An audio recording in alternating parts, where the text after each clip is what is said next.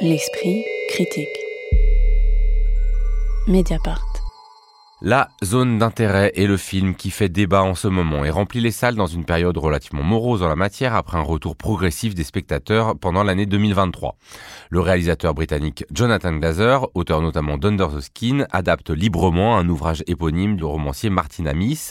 Le film, qui a reçu le grand prix du jury au dernier festival de Cannes, se situe à Auschwitz, mais non pas à l'intérieur du camp d'extermination, mais à proximité immédiate dans un pavillon avec jardin et piscine et dans la vie bien réglée du commandant du camp, Rudolf Heuss, incarné par Christian Friedel, et sa femme, jouée à l'écran par Sandra Hüller.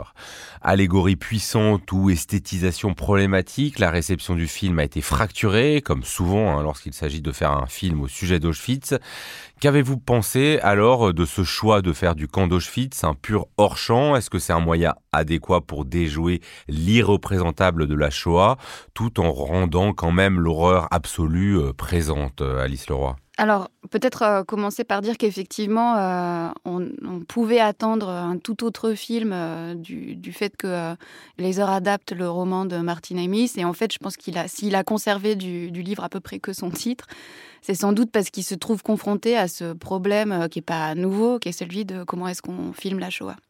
Et donc, il a bien fait ses classes de, de Rivette à Lanzmann et il se pose la question de, euh, des images euh, d'Auschwitz. Alors, je pense que le, film a été tourné euh, à Auschwitz, hein, à Auschwitz même, mais avec ce choix voilà très formaliste, radical du, du hors-champ, qu'il n'est pas le premier à faire. Souvenez-vous, il y a quelques années, c'est Laszlo Nemes qui avait fait Le Fils de Saul, qui lui aussi avait construit un film entièrement autour de la question du hors-champ, puisqu'on était collé au, personnage d'un membre d'un Sonderkommando qui évoluait comme ça à l'intérieur du camp, avec euh, comme ça une vision complètement bloquée, puisqu'on était euh, dans, littéralement dans son dos. Et donc là encore, tout le. Mais on était à l'intérieur de l'horreur. On était à l'intérieur de l'horreur, mais donc tout le, le camp et la, la machine d'extermination existait uniquement euh, par le travail sonore.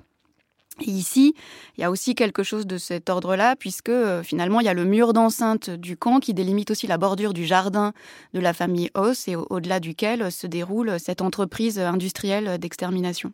Et au fond, alors ce que je trouve intéressant, c'est que le film euh, a suscité euh, une réception très contrastée, à la fois quelque chose de très critique, d'ailleurs plus, on en reparlera peut-être du côté de la critique française, qui lui reproche un peu ce choix un peu scolaire ou presque un choix de la facilité du hors-champ pour éviter de se coltiner la, question de la représentation d'Auschwitz. Donc finalement, on lui reproche de, transformer euh, Auschwitz en une sorte d'installation d'art contemporain. Quoi.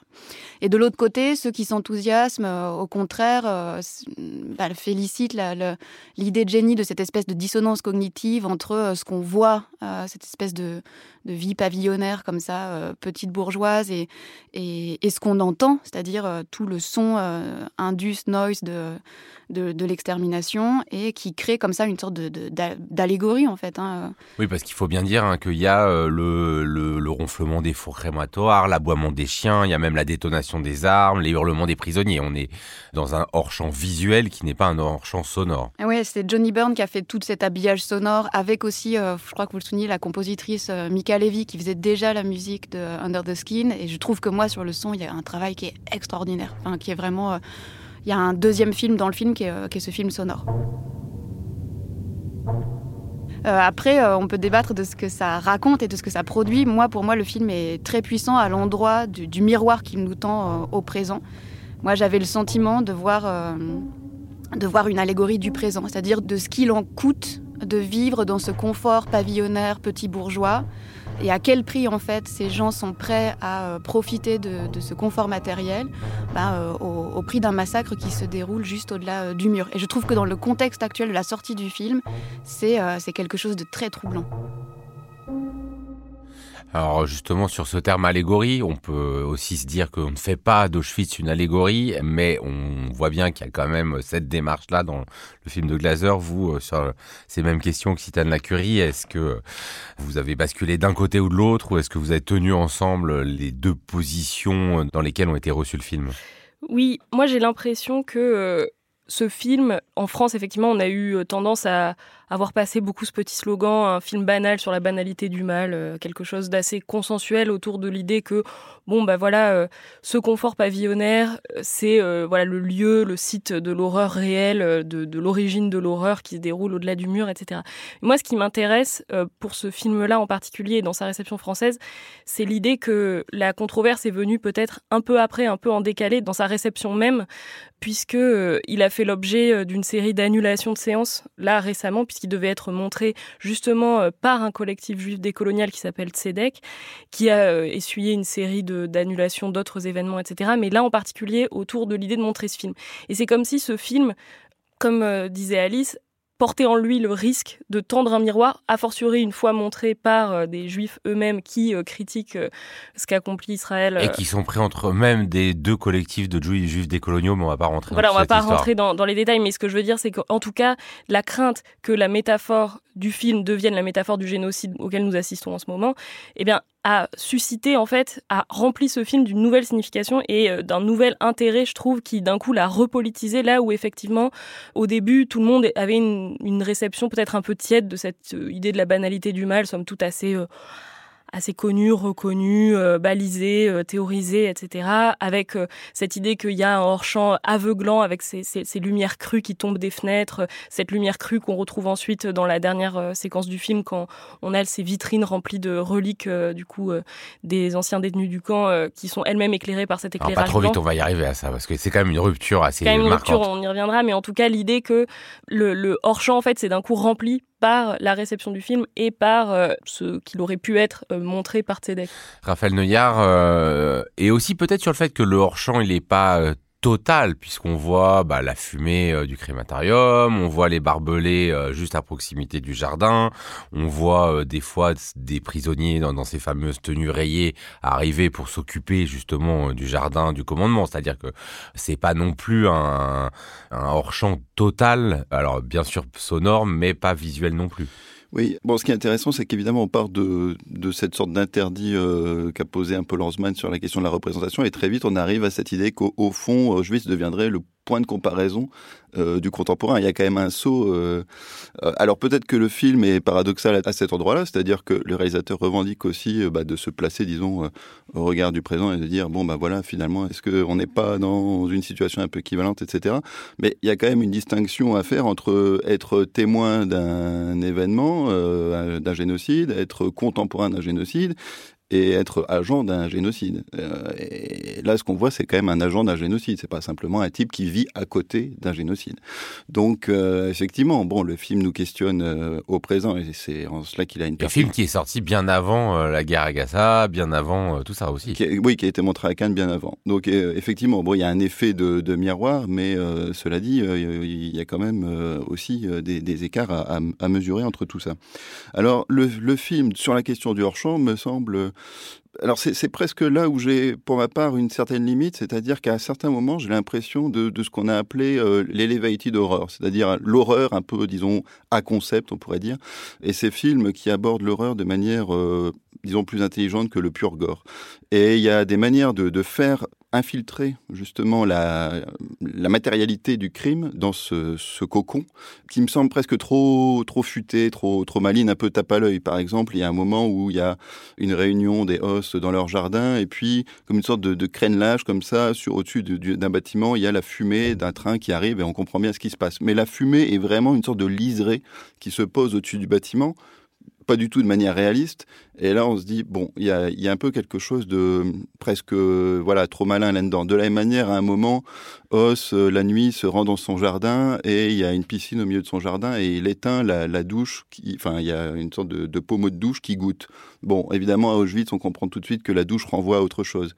Et donc, il y a tout un système d'allusions qui d'une certaine manière est presque trop voyant dans sa volonté de voilà d'être subtil, qui finit par être lourd. Mais là où le film me semble euh, intéressant sur cette question du hors champ et de l'infiltration, c'est qu'il arrive quand même à, montrer justement la hantise à, travers euh, bah, des scènes qui sont purement horrifiques. À un moment, Oz se baigne dans une rivière et tout à coup, on voit cette rivière qui se euh, remplit de, cendres et de, de, restes de squelettes. Et c'est une pure image de film d'horreur, enfin vraiment typique. Et tout le film réussit à à montrer. Oui, on voit lui-même pris d'horreur, alors qu'il est très très froid souvent. Et là, euh, quand il voit cette espèce de vertèbre, euh, tout ça, il sort immédiatement son fils de la rivière. Voilà, exactement, parce qu'il y a aussi tout ce rapport à la nature édénique, euh, bon, qui correspond aussi à une sorte d'idéal. à rien. À rien, oui, que les nazis ont investi de, de la nature, de, du naturisme, de voilà, de ce contact direct avec les éléments. Lui-même est chasseur. Il y a un moment, il y a un oiseau qui passe, il l'identifie tout de suite. Donc, il a une connaissance, on pourrait dire, de, de la nature, même si c'est aussi un, rapport de, prédation, puisqu'il est, il est chasseur. Voilà, donc le, le film réussit à vraiment travailler cette idée de, de l'infiltration, de ce qui euh, se glisse quand même entre ces murs de différentes manières qui me semblent assez intéressantes. Il y a les gamins qui jouent avec des dents euh, en or qui ont été clairement volées, euh, récupérées sur des corps. Il y a une petite fille qui est insomniaque, etc. Enfin, il y a quand même plein de, de manières pour que la, disons, la, la, souillure du crime s'infiltre quand même, malgré la maniaquerie de, des os de, pour tenir bien propre leur, leur maison. Ça s'infiltre quand même. Et ça, c'est, disons, une rhétorique de film d'horreur qui parfois me semble un petit peu excessive, mais qui en même temps assez, euh, assez marquante. Oui, parce que c'est une horreur qui ne viendrait pas dérégler la vie euh, familiale parfaite. Euh, est-ce que justement sur ça, parce qu'il faut parler euh, du personnage de Sandra Hüller, qui tient encore plus peut-être que le commandant du camp, ce jardin bien organisé, cette maison parfaite, mais où s'immiscent des éléments de l'horreur, est-ce que ce contraste entre la rigidité domestique et ce qu'on sait qui se passe juste en dehors vous a semblé parfois excessive Alice Leroy Ou au contraire, être la euh, puissance, le ressort de la puissance du film alors c'est vrai que, comme le disait Raphaël, il y a, y a tout cet imaginaire euh, arien d'un Naturleben. Enfin. Et d'ailleurs, en fait, à mon avis, je pense que Glazer est parti du livre de Martina Amis pour se s'intéresser à l'histoire de Rudolf Hoss et de sa femme qui, euh, eux, rêvaient euh, que d'une chose, c'est-à-dire d'avoir une petite ferme euh, en Bavière ou je ne sais où. quoi. Et on retrouve un peu cette... Oui, il faut bien dire qu'il y a un moment catastrophique pour la femme de c'est quand il est nommé à Berlin. Voilà. Et elle, elle fait tout pour rester dans ce lieu paradisiaque. Ben, dans ce petit, un terme, ce petit Éden, jardin d'Éden. Qui se sont construits, ouais. Et, et, ce qui est intéressant, je trouve, c'est la façon dont finalement c'est personnages dont on comprend qu'ils sont issus de la classe ouvrière ou d'une condition modeste se sont euh, élevés à une certaine forme de, de, bourgeoisie, de petite bourgeoisie, et qui veulent surtout pas euh, perdre ce qu'ils ont construit. Et donc le personnage euh, de Sandra Hüller dans le film, elle incarne cette espèce de, de mère arienne, qui est d'abord mère de, de, famille, qui a une progéniture, ce qui est le, le propre d'une femme. Une large progéniture. Voilà, dans l'univers nazi. Et, euh, et, elle règne d'une main de maître sur sa maison, exactement comme son mari euh, règne lui sur euh, le camp. Et on peut dire d'une certaine manière, tous les deux sont des managers. Et c'est moi, c'est en cela aussi que je trouve que le, film amorce une réflexion sur.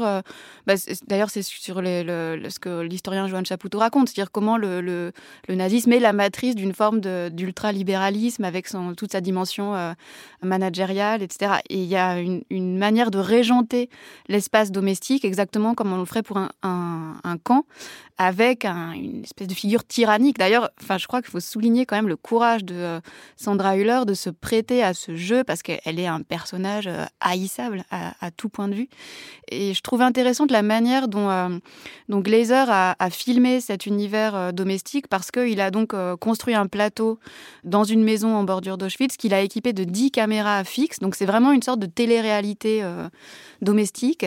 Je ne crois pas que ça veuille dire qu'il fait l'économie d'une mise en scène parce que euh, en réalité, euh, tout est soigneusement euh, chorégraphié et scénarisé dans cet espace, mais euh, donc il y a des prises très longues et les comédiens ne savent pas quand ni par quelle caméra ils sont euh, filmés et simplement ils, ils interagissent, euh, ils font comme s'ils vivaient dans cette maison. Donc ça produit cet effet de normalité mais complètement aberrante. La zone d'intérêt de Jonathan Glazer, c'est en salle depuis le 31 janvier dernier. L'esprit critique. Mediapart.